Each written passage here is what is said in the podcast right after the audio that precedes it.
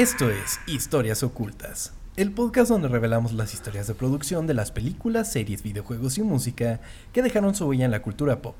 Mi nombre es Tom Kersting y me acompaña. Chao, bañuelos. Chao, bañuelos, ¿cómo estás, amigo? Bienvenido a un episodio más de Ocultubre.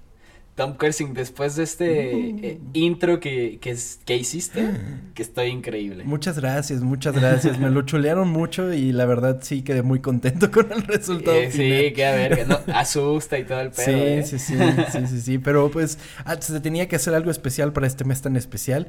Sí. Y pues justamente eh, el episodio de hoy, amigo, es uno que si bien no han pedido, estoy seguro que muchos estarán contentos de escuchar. Ok.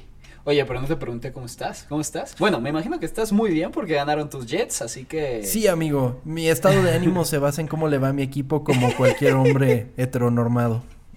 Lo bueno es que ya somos dos en este podcast. Así que los dos estamos felices hoy. Es lo bueno, va a ser un buen episodio. Sí, totalmente, amigo. Pero bueno, volvamos a esto. Todos okay. hemos tenido ese sueño. Subirnos a una van y andar por la carretera con nuestros amigos sin un destino específico, resolviendo misterios y probablemente drogándonos mientras comemos sándwiches gigantes que apenas cabrían enteros en nuestra boca. Esta fantasía ha sido impuesta generación tras generación por una sola franquicia que vieron nuestros papás, nuestros hermanos y probablemente la verán nuestros hijos de alguna manera u otra. Esta es la historia oculta de Scooby-Doo.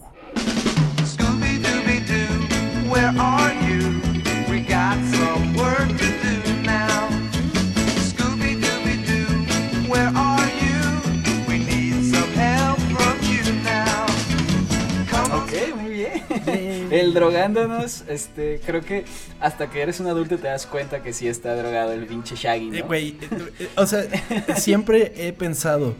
Shaggy es el único que le entiende Scooby. Es porque está Sí. drogadísimo. ¿Sí? Sí, de acuerdo. Y por eso siempre come tanto, porque constantemente trae el moncho. Ah, no mames, no lo había pensado. Sí es cierto, ese güey siempre está drogado. Ok, wow. Entonces, pues eh, por eso le entiende Scooby-Doo. Pero bueno. eh, Me estás ajá. diciendo que Scooby no habla en realidad y solamente es la mente de Shaggy. Es la mente de Shaggy, totalmente, amigo. Chingada madre. Pero bueno, eh, porque además estos güeyes tú los ves y dices, pinches hippies, güey. o sea, Sí, claro, güey. el- con la pinche máquina del misterio es de puro hip, de puro hippie, cabrón. Pero bueno, amigo, ¿a ti te gusta Scooby-Doo? Sí, o sea, nunca fui el fan número uno, pero Ajá. sí me gustaba mucho. Em, ver, no sé cuántas este caricaturas hay, o sea, cu- Puta. cuántas veces han- la han hecho. Puta.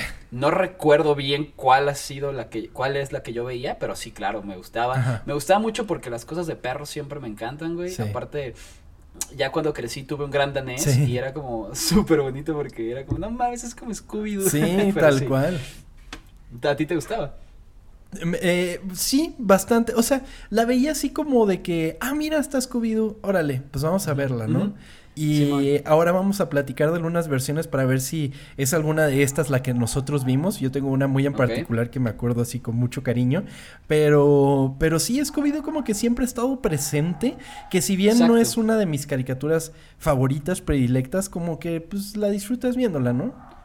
E- Y siempre ha estado ahí, como lo dijiste. Ha estado ahí y hasta ahorita está ahí, güey. O sea, los niños la conocen, aunque no sea como que, ay, wow, mi número uno. Claro. Pero los niños saben quién es, güey. Así que de- debe de quedar marcado en, la historia de la cultura pop esta, esta caricatura. güey. Totalmente, y vamos a ver su origen, amigo. Y para eso tenemos que irnos a finales de los años 30. Ok. Ajá. Un par de animadores trabajarían en una caricatura para los estudios MGM, que fungiría como base para todas las series animadas por venir. Tom y Jerry.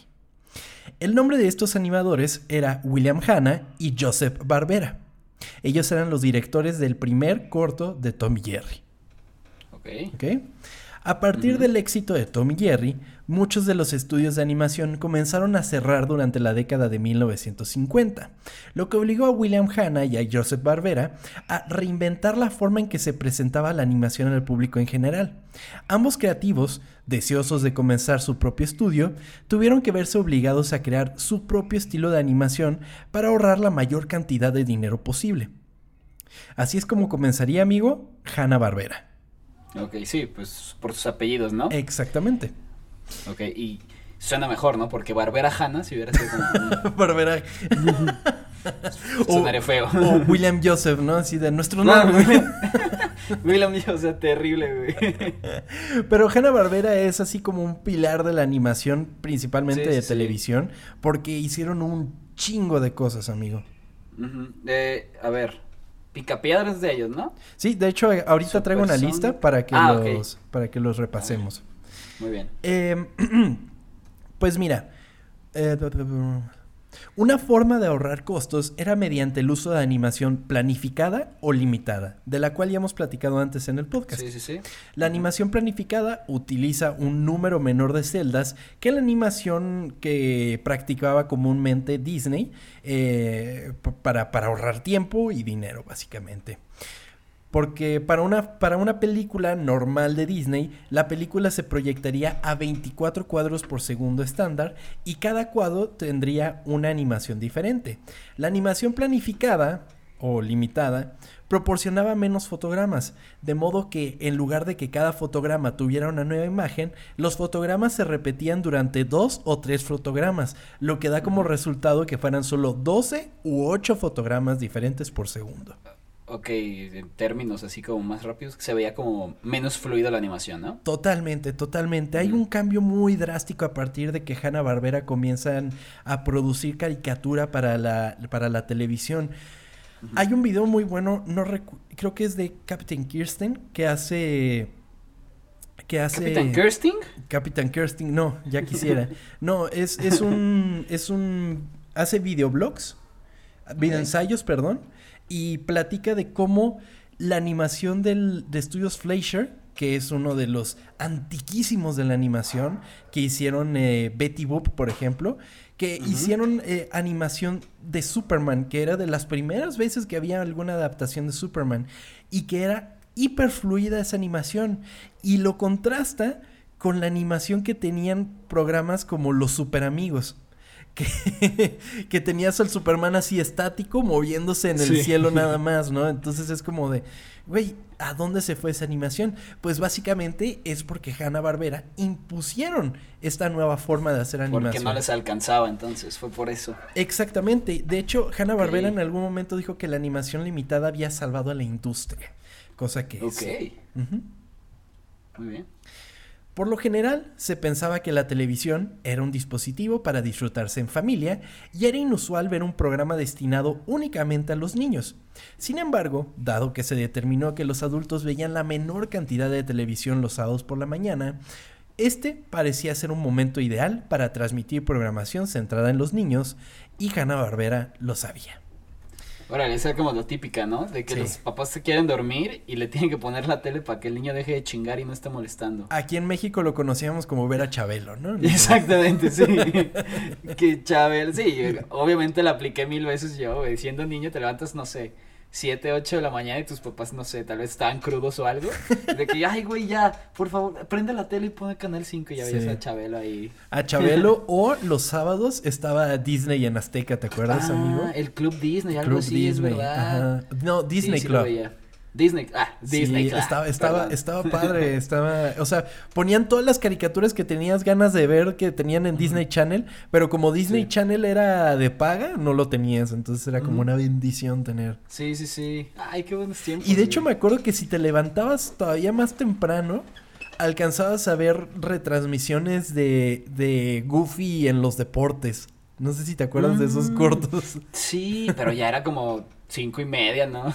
Como, Ni de niño. como 6 de la mañana más o menos. Es que yo, yo siempre he sido muy tempranero y creo que eso en parte se lo debo a, a como... O sea, mi papá se levantaba muy temprano para ir a trabajar. Cinco y media de la mañana ya estaba levantado y... Y pues por consiguiente pues yo me despertaba, ¿no? quedó. Había barullo en la casa.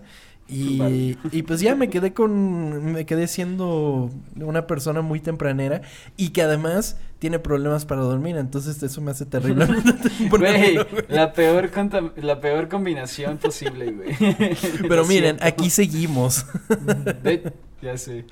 Pues bueno, los programas de los sábados por la mañana a menudo eran series como El Llanero Solitario, Las Aventuras de Rintintín o Sky King.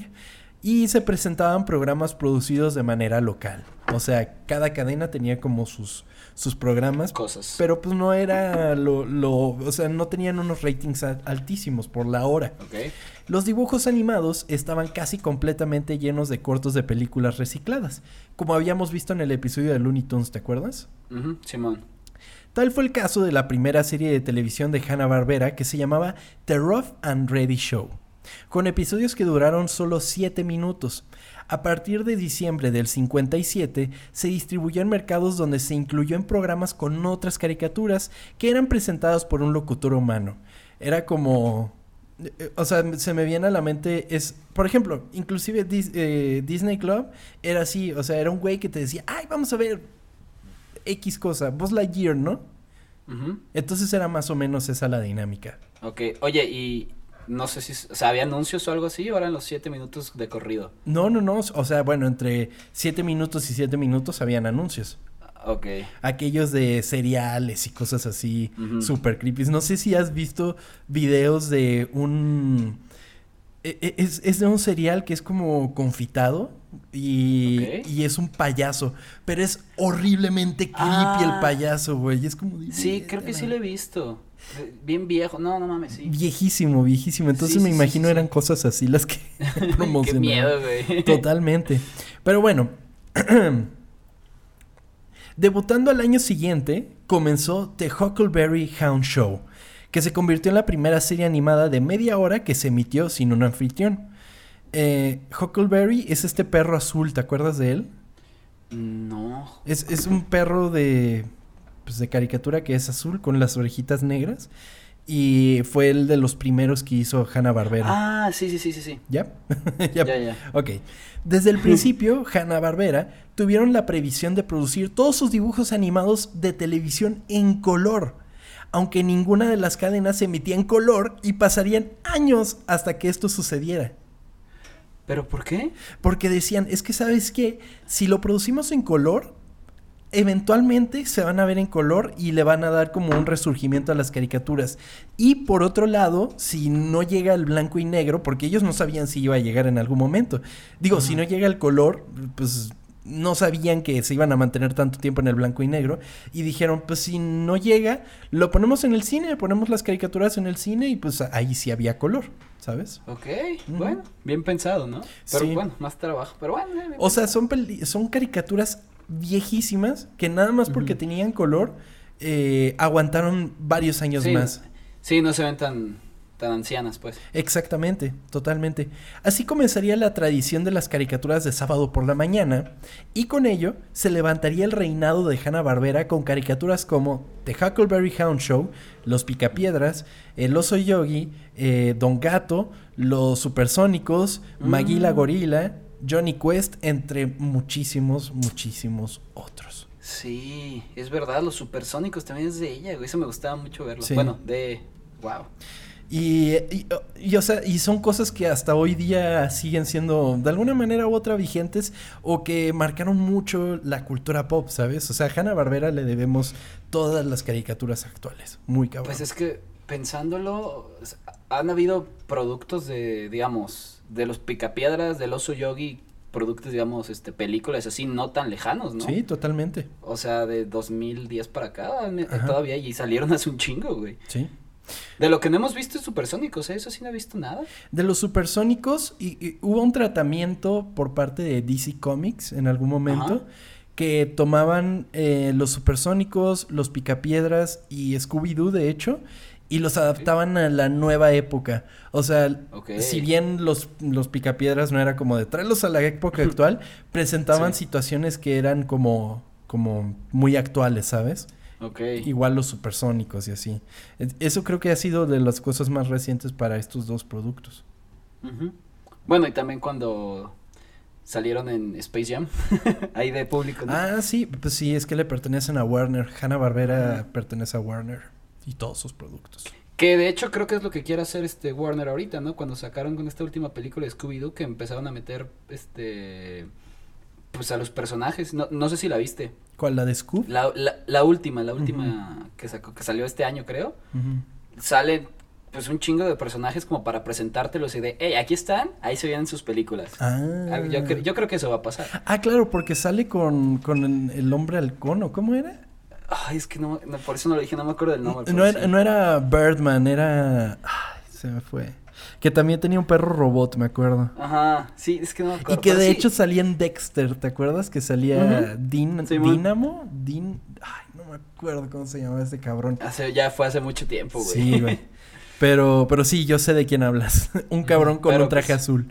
Sí, así que seguramente en los próximos años vamos a estar viendo muchas películas de esas. A, a pesar de que la de Scooby sí no... ¿No está chida? No, güey. Como, ah, no sé, lo sentí hasta falta de respeto, fíjate. Ay, güey. Como que no, es que no mantuvieron la esencia, güey, o sea, terrible. Pero bueno, sigamos. Sin embargo, Hanna-Barbera no eran los únicos produciendo programas animados. Conforme su éxito se fue extendiendo, muchos otros comenzaron a probar suerte en el negocio. Uno de estos fue Filmation, a quienes le debemos programas como Los Superamigos, He-Man, Los Amos del Uni... He-Man y Los Amos del Universo, She-Ra, Brave Star y muchos otros como The Archie Show, basado en los cómics originales de Bob Montana, Archie.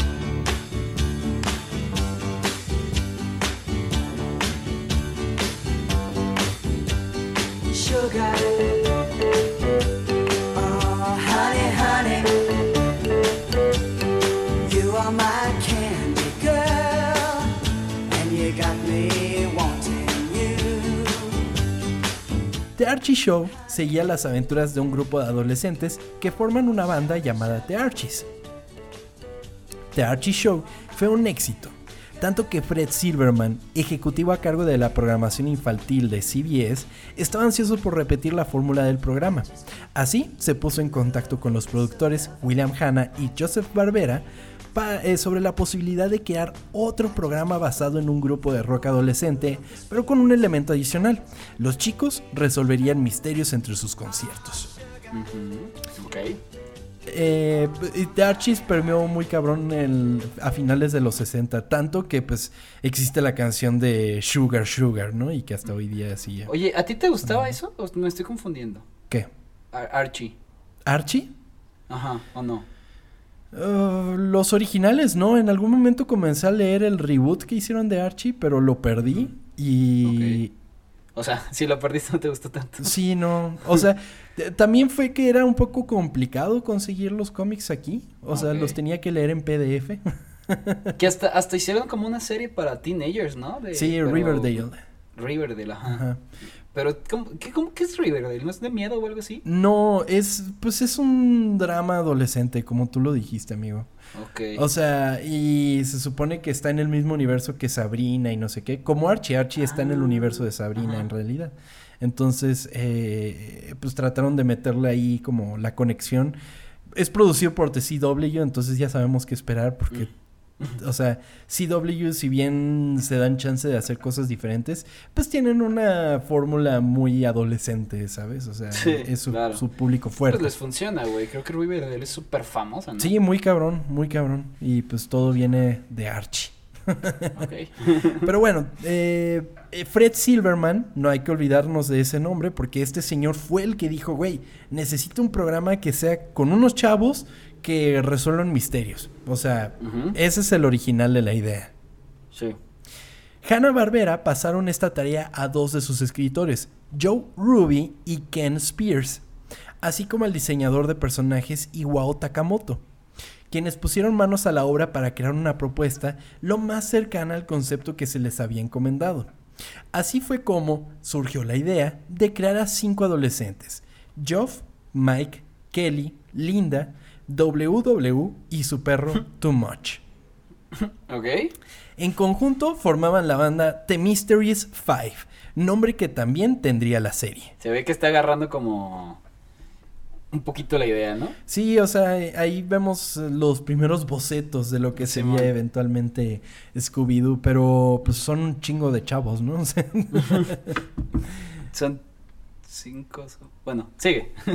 Cuando The Mysteries Five no actuaba en conciertos, estaban resolviendo misterios espeluznantes que involucraban fantasmas, zombies y otras criaturas sobrenaturales. Ujú, ok.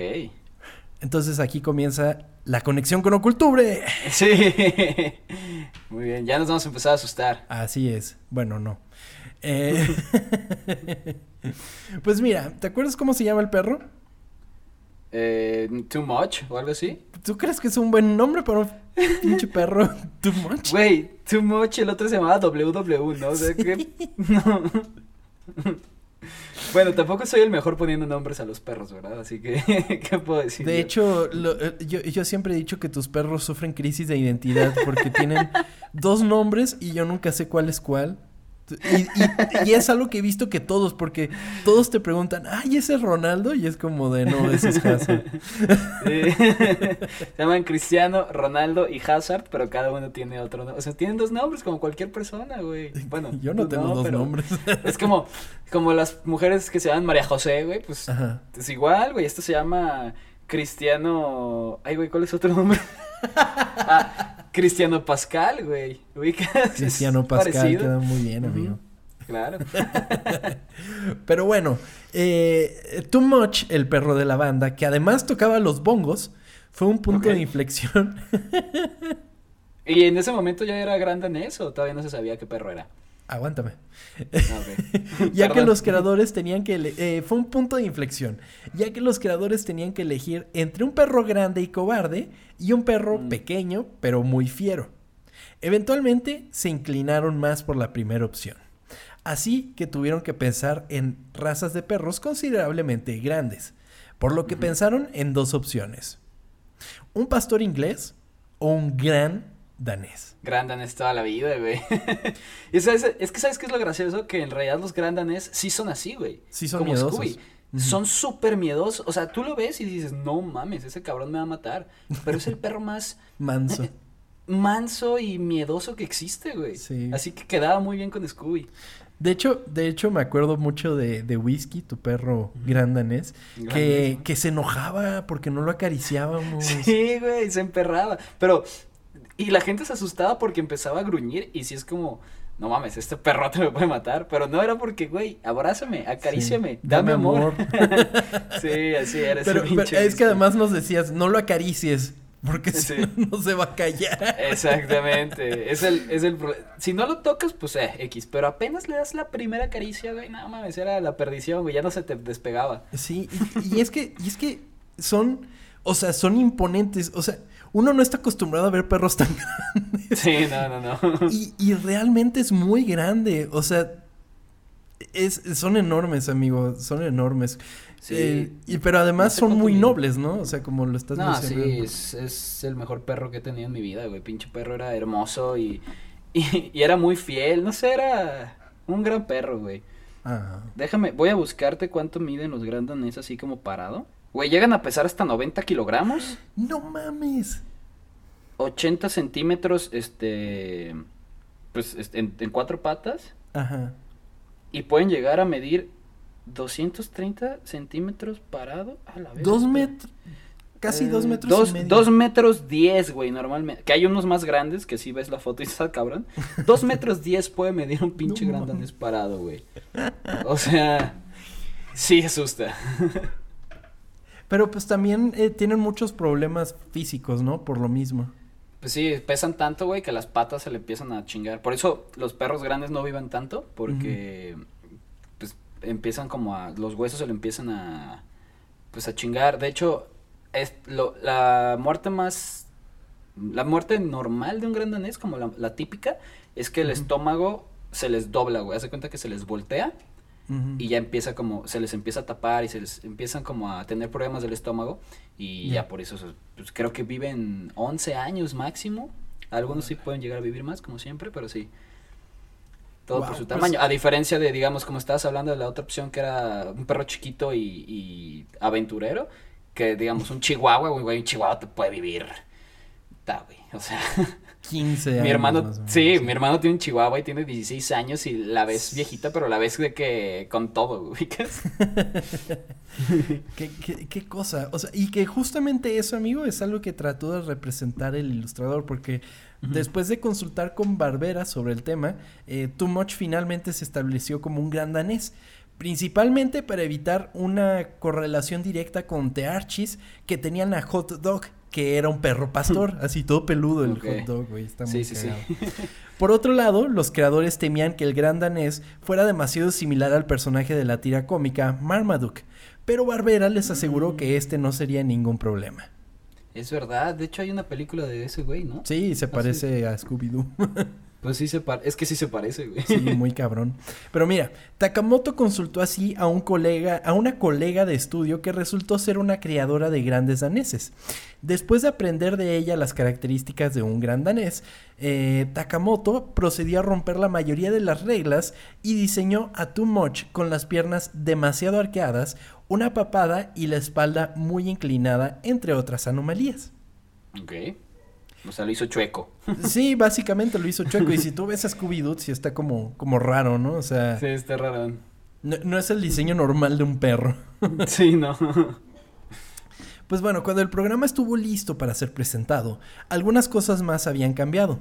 Geoff y Mike se fusionaron en un personaje llamado Ronnie, al cual eventualmente le volvieron a cambiar el nombre a Fred. Y esto fue en honor a Fred Silverman, el que había Ah, pedido el programa. Ajá, sí, sí, sí. Ah, ok, tiene sentido. Entonces Fred se llama Fred, o sea, Fred se llama Fred por Fred Silverman. Kelly fue renombrada como Daphne, Linda ahora se llamaría Vilma y WW dejaría de ser su hermano y sería llamado Shaggy. Ok. Hasta nombre de marihuana tiene, ¿eh? Puta, sí, güey. y es que además en su apariencia también el Shaggy. Pues todo, güey. O sea, se ve que huele a, huele a mota ese güey. O sea, durísimo. Es muy cagado, es muy cagado porque además como trae su- sus pelitos ahí en la, en la barbilla y todo. El, el corte tipo Beatle pero, pero más desalineado. Sí, sí, sí. Y además como hablaba, a mí no me sale imitar a Shaggy, güey, pero estaba mí tampoco. muy cagado como hablaba. Sí, era bueno el pinche Shaggy. Daphne era, era la. A ver, Vilma era la de los lentes, ¿no? Sí, Daphne era la otra, ok. sí, Daphne era la, la del vestido morado. Y estaba Fred, que pues era un Chad, ¿no? Básicamente. Sí, claro. Y que además cuando se perdían eh, misteriosamente Fred y, y, y Daphne, Daphne. siempre se perdían juntos, güey. Ah, pues claro, güey. O sea, no nos mostraban qué pasaba, pero por Dios. Se veía la tensión ahí desde el minuto uno. Totalmente, totalmente. Pues bueno, eh, con este material entre manos, Fred Silverman pidió que se cambiara el nombre de la serie a Who Scared, así, con varias S. Ah, ok, dije, ¿por qué te trabaste? Pues bueno, así, utilizando storyboards, tableros de corcho con arte del show y una breve secuencia de animación completa, Silverman presentó Who's Scared a los ejecutivos de CBS como la pieza central del bloque de dibujos animados de sábado por la mañana. Los ejecutivos sintieron que el programa era demasiado aterrador para los espectadores jóvenes y decidieron no transmitirla. Oh, verga. Bueno. No sé qué tan acostumbradas estaban para esos tiempos de... Pues mira, ya existían para ese entonces los Locos Adams, pero quién sabe qué, Mm. qué nivel de, de, de terror mostraría, que tampoco creo que debió haber sido mucho, ¿sabes? Sí, no, no creo. Frustrado, Silverman recurrió a Ruby y a Spears, quienes reelaboraron el programa para hacerlo más cómico y menos aterrador. Dejaron el elemento de la banda de rock de lado y comenzaron a centrar más la atención en Shaggy y en Too Much. No puedo dejar de pensar en Britney Spears cada vez que dices el Spears. Me imagino a Britney haciendo un storyboard de Scooby-Doo.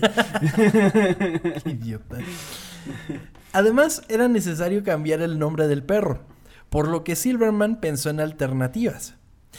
Y mira, amigo, la inspiración siempre viene de lugares inesperados. Y en el caso de Silverman, fue de la canción Strangers in the Night, escrita por Bert Kaempfert, interpretada por Frank Sinatra. Ever since that night, we've been together, lovers at first sight. In love forever,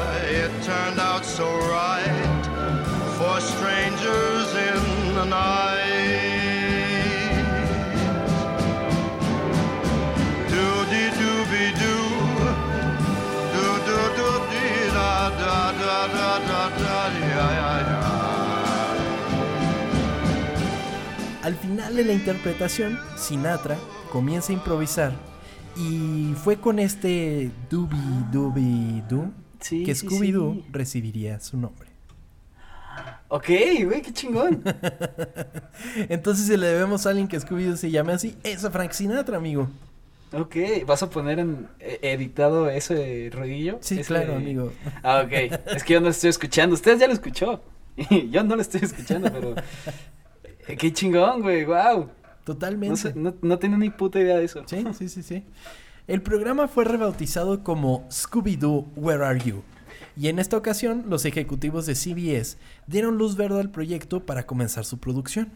Scooby-Doo, ¿Dónde estás? hizo su debut en la cadena CBS el sábado 13 de septiembre de 1969 con su primer episodio What a Night for a Night.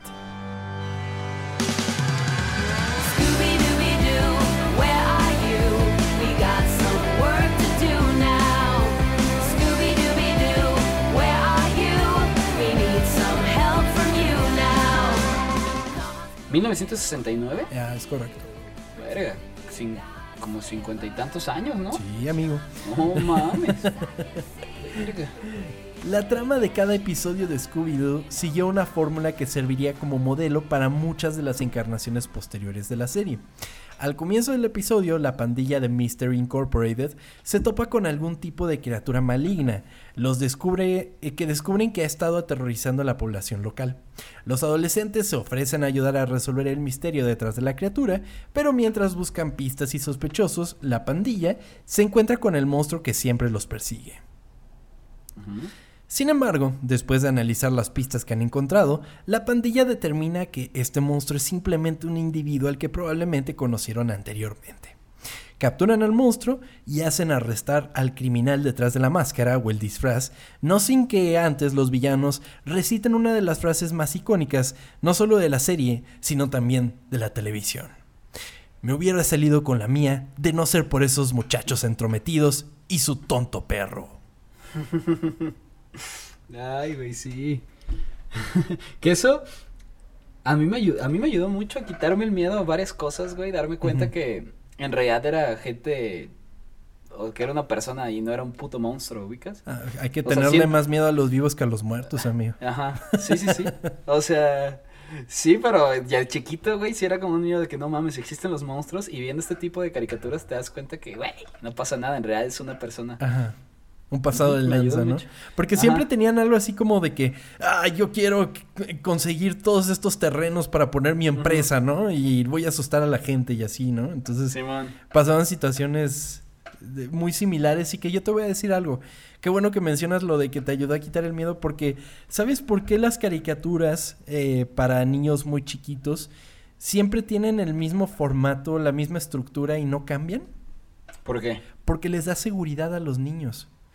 O sea, por ejemplo, tú ves eh, caricaturas como Las pistas de Blue, Dora la Exploradora y todo eso. Tienen este formato en el que están, siempre tienen una misma línea. O sea, pasa algo, tienen un problema, tienen que hacer X cosa, tienen que resolver el problema y terminan con, pues, con una conclusión, ¿no? Eh, Sí. Siempre muy, muy estáticos a eso. Y es justamente por lo que te digo, para causarle una sensación de seguridad al niño.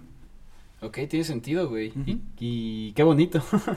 Y pues justo Scooby-Doo pues sería como eh, lo mismo. O sea, si bien no era para un público tan preescolar, eh, buscaba que, que, pues los niños se sintieran seguros. sí, pues genera lo mismo. O sea, tal vez contado de un poquito de diferente forma, pero genera lo mismo. Totalmente, amigo. Scooby-Doo, Where Are You? fue un gran éxito de audiencia para CBS y lo renovaron para una segunda temporada en 1970. Los ocho episodios de esta temporada se diferenciaron ligeramente de los otros episodios eh, porque tenían un humor mucho más simple. ¿Te acuerdas de estas escenas en las que era una toma estática y salían corriendo de una puerta y Ujú. entraban por la otra Sí, sí, y sí. no sé qué? Ah, pues es de esa, de esa época, amigo. Ok. Porque pues, era muy cagado. Porque además, Hanna Barbera, si, si algo es muy reconocido de ellos, es que ponían a sus personajes a correr a lo pendejo y por atrás pasaba el mismo escenario mil Sí, sí, veces. sí. Oye, para hacer tiempo, pues. Claro, claro. Y, y, pues tenían que ahorrar como, como pudieran, claro. amigo. Ujú. En 1972, después de 25 episodios de media hora, el programa se duplicó a una hora completa y se llamó The New Scooby-Doo Movies. Cada episodio de este programa presentaba una estrella invitada que ayudaba a la pandilla a resolver misterios. Entre los invi- invitados podemos destacar a los Locos Adams, Batman y Robin, Dick Van Dyke, Sonny y Cher, los Harlem Globetrotters y los Tres Chiflados. Pero, ¿cada episodio duraba una hora? Sí, sí, era como una peliculita. No mames. Wow. Sí, pe- pero, güey, tengo muchos recuerdos de esto. O sea, como que me tocó ver varios en, en Boomerang. ¿Te acuerdas de Boomerang? Sí, sí, sí. Uh, Boomerang, claro, güey. Era magnífico. Sí. Porque además los Harlem Globetrotters tenían también su caricatura, que tenían como poderes y así. Mm, ¿Eran lo- los que jugaban básquetbol? o Sí, Sí, man. sí. es- y también los Locos Adams, pues era como su adaptación de las caricaturas. Simón. Eh, estaba, estaba muy cagado aquello. Es que también cuando te meten. eh, por- yo creo que también por eso está tan cabrón el, el hype con lo de Spider-Man. Cuando te meten como cosas. De. Sabes que están en el mismo mundo, pero no te esperas que. Que los vayas a ver juntos, no mames, es hermoso. Sí, totalmente. Eh, que ojalá fuera una sorpresa, porque ¿te acuerdas de la primera película de Lego? Que creo que fue la primera que fue como así. Cuando veías que salía Gandalf De y. Dumbledore hablando de lo mismo. Sí, ¿Qué güey. pedo? ¿Qué está pasando acá? es que está chingoncísimo, como, como en la historia, este, real, nunca lo vas a poder ver, y, y lo ves como acá, es hermoso, güey. Sí, totalmente, totalmente. Pues fue un éxito, porque después de dos temporadas y 24 episodios en este formato, el programa pasó a retransmitir la serie original hasta que Scooby-Doo se mudó a la cadena ABC en 1976. Ok. O sea, ya, ya fue hace un rato de todo un esto. putero, amigo. güey. Pero un putero, güey. Y para cuando nosotros éramos chiquitos y la veíamos, aún así había sido un rato antes. Entonces. Y por cuando nosotros la veíamos de chiquitos no se veía mal, o sea. no, para nada. No. O sea, sabías hacer, que eran güey. caricaturas viejas, pero no que eran tan viejas. Sí, güey. Pues lo mismo que pasó con eh, en el episodio de Looney Tunes, güey. sí. Que también eran viejísimas y las veíamos nosotros y pensamos que la habían hecho ayer, Sí, güey. totalmente. Aquí habrían más temporadas hasta que en 1979 el pequeño sobrino de Scooby, Scrappy-Doo, se agregó a la serie en un intento de aumentar la audiencia de Scooby-Doo. Los episodios de 1979 a 1980, transmitidos bajo el título Scooby-Doo y Scrappy-Doo, lograron gen- regenerar el interés en el programa y, como resultado, todo el programa se modificó en 1980 para centrarse en Scrappy-Doo. Fred, Ok. Daphne y Vilma fueron eliminados de la serie y el nuevo formato de Scooby-Doo y Scrappy-Doo ahora estaba compuesto por tres aventuras cómicas de 7 minutos protagonizadas por el mismo Scooby, Scrappy y Shaggy. De ese no me acuerdo tanto, güey. O sea, me acuerdo del, del perrillo, pero así de esas caricaturas que no salen esos güeyes. Sí, No lo recuerdo. sí, sí, sí. O sea, es, es Scooby-Doo pero en chiquito y además era como, o sea, era como justo el opuesto de lo que querían hacer para diseñar al personaje de Scooby. Mm, sí, porque. Ah, sí, cierto. Es que no era muy cagazón ese pinche Scrappy. Puta, sí, güey. Me acuerdo que era como. Quería pelearse a cada rato. Ajá. Sí, sí, sí, quería agarrarse a sí. trancazos con todos. sí, man. Sí, era insoportable Scrappy. Esta etapa para muchos es considerado como la más oscura de la historia de Scooby-Doo, a pesar de que les ayudó a subir los ratings de la misma. En 1985 se estrenarían Los 13 Fantasmas de Scooby-Doo, que contó con Daphne, Shaggy, Scooby, Scrappy y los nuevos personajes Flim Flam y Vincent Van Ghoul. Pero, ¿eso es película o serie? No, era serie, era una serie en la que iban a buscar a, a los 13 fantasmas. O sea, era literal como... Ese era el factor que movía la serie, pero pues ya de los originales estaban nada más Shaggy, Daphne y Scooby. Ok. Que es raro, ¿no? O sea, Daphne, Daphne como que siempre me ha parecido como... como relleno, no sé. ¿Te parece? Es que Sí. Vilma por lo menos es como de, güey, qué pedo. O sea, ella es la que sabe el La pedo. Los demás son unos pendejos. Sí, el Fred y, Da- Fred y Daphne son como los guapos, ¿no? Sí. Como la pareja guapa. El Vilma, pues, era la inteligente que, pues, perdía sus lentes y, Sí. y borra esto, pero, güey. Güey, este... no uf, mames, Vilma. sí. Qué bueno que no soy el único aquí diciendo eso, porque, verga.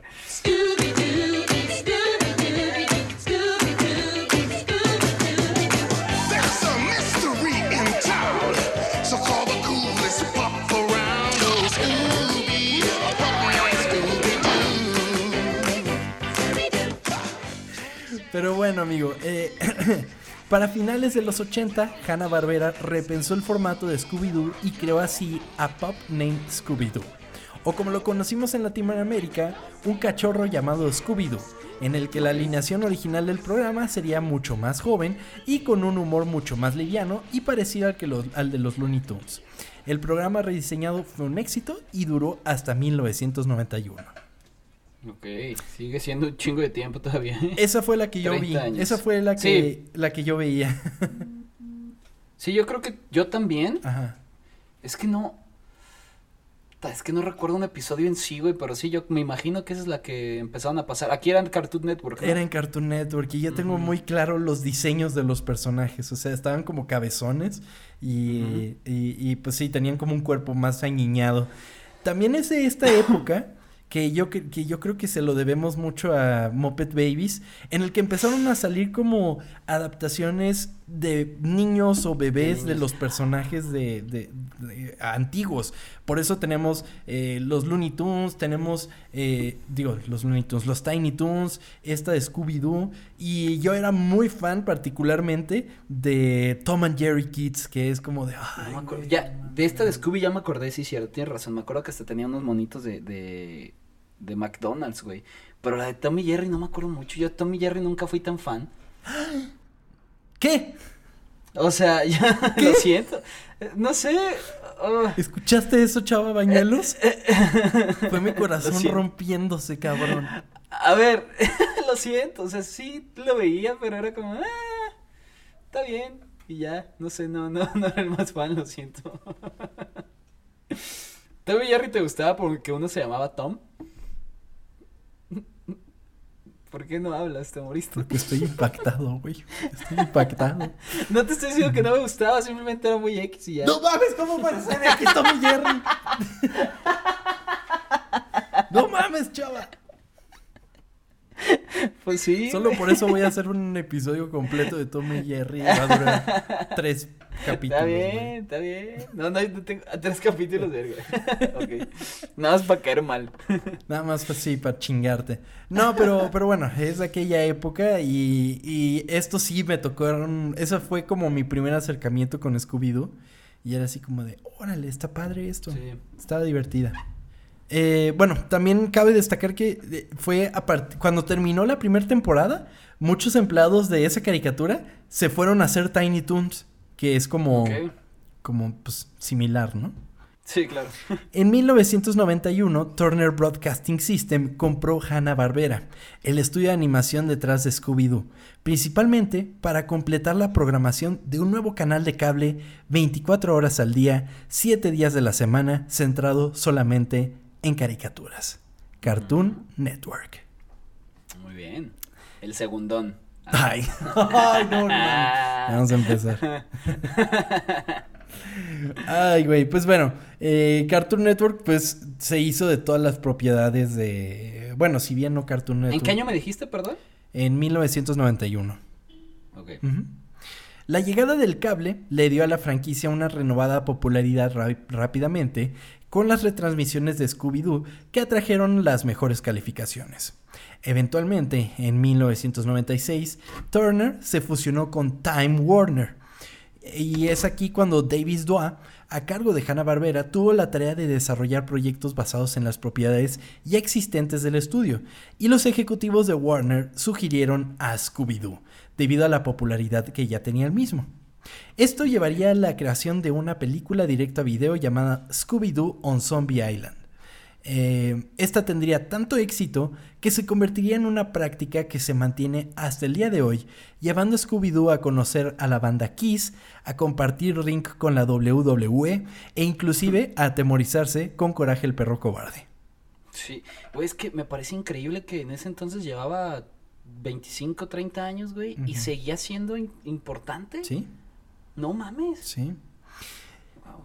De hecho, o sea, si tú te metes a mi- la mejor plataforma de todas, HBO Max, tienen varias de estas películas animadas de, de Scooby-Doo. Y yo me acuerdo mucho de que en Cartoon Network las pasaban así como en cine cartoon o una cosa así se llamaba.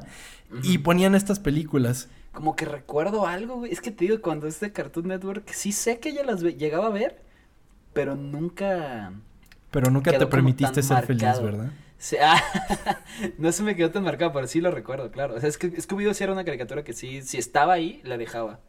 Sería en este nuevo milenio que se llevaría también a la pantalla grande a Scooby-Doo en la película homónima de 2002 y consecuentemente en una secuela llamada Monsters Unleashed. Esas ya eran este, live action. Es ¿o qué, correcto, no? las que son live action. Ok.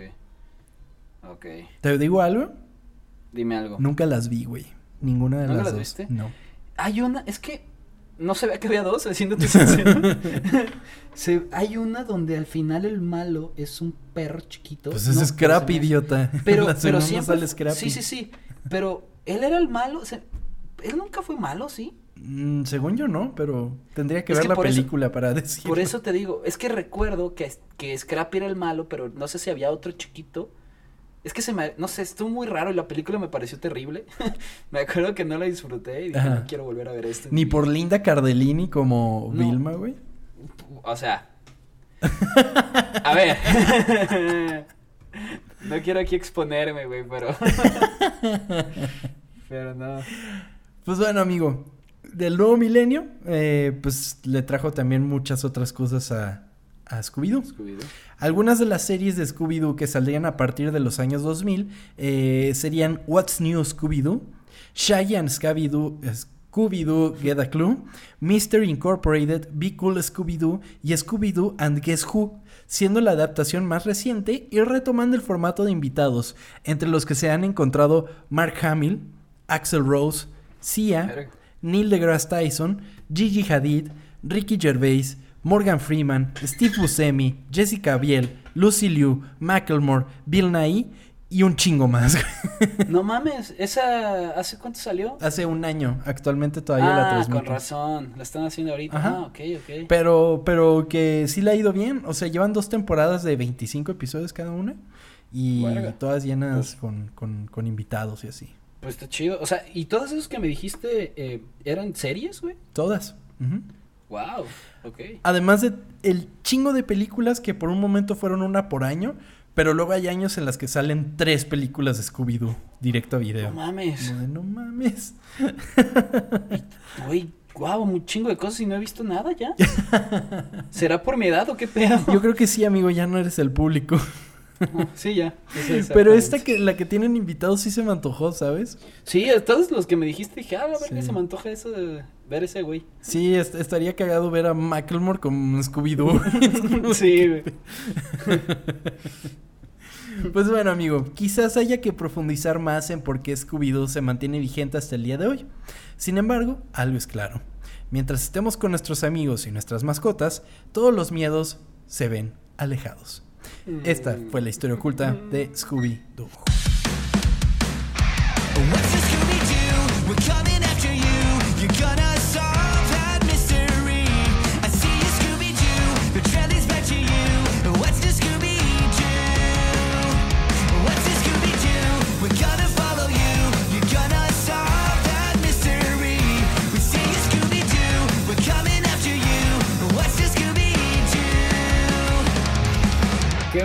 Bonito, me dieron ganas de darte un abrazo. Ay, güey. amigo.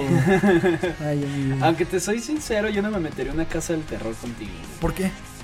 Porque no me metería con nadie en una casa del terror. Las odio. Las odio. O sea, no me gusta, güey.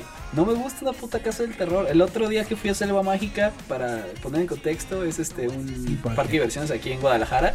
Me subí a todo excepto a la puta casa del terror, que se veía chafísima, pero es que no puedo, neta, es un Güey, es terrible. ¿Tú, ¿A ti te gustan? ¿Las disfrutas? Creo que nunca he entrado a una, amigo. No mames, Sí, ¿no? neta. No. En tu, en tu secunda, digo, en tu primaria nunca hacían una, en decir como en los, las kermeses o algo así. No. ¿No? No No. mames. No que yo recuerde. No sé, no.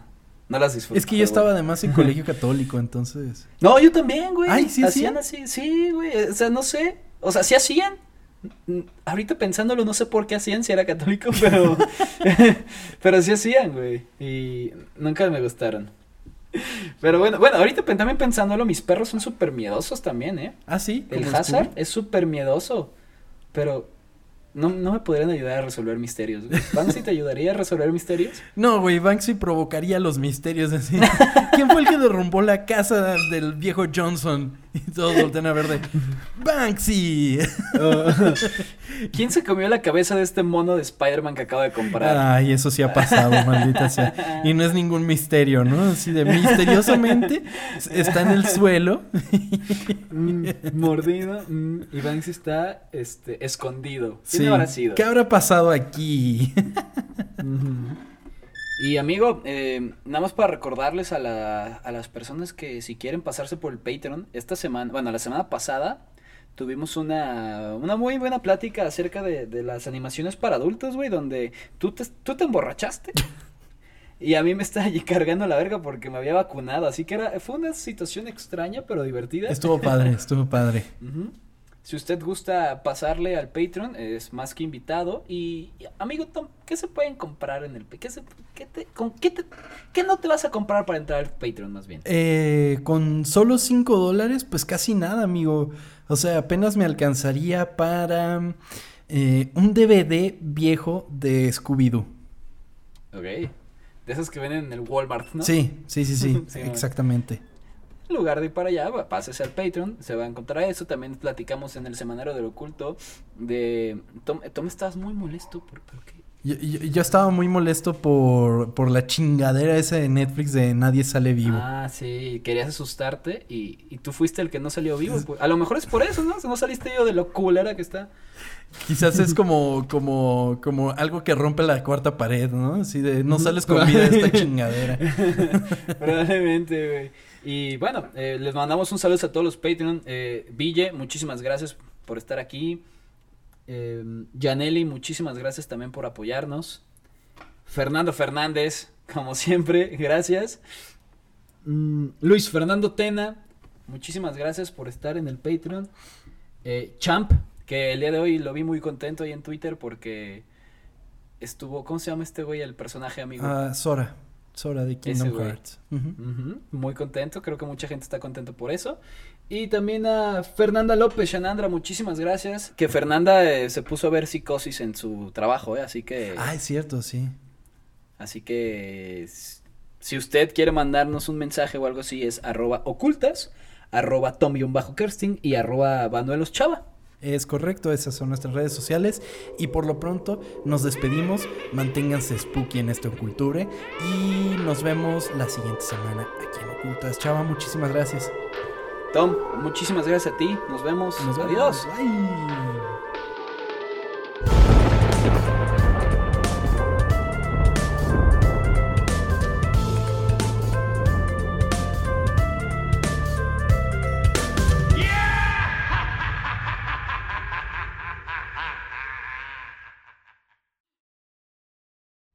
Scooby-Dooby-Doo. Where Where are are you? you? Güey, que la última, hay una canción, un cover que lo hace Simple Plan, güey, entonces está muy No mames. ¿neta? Sí, güey. Órale, es chingón.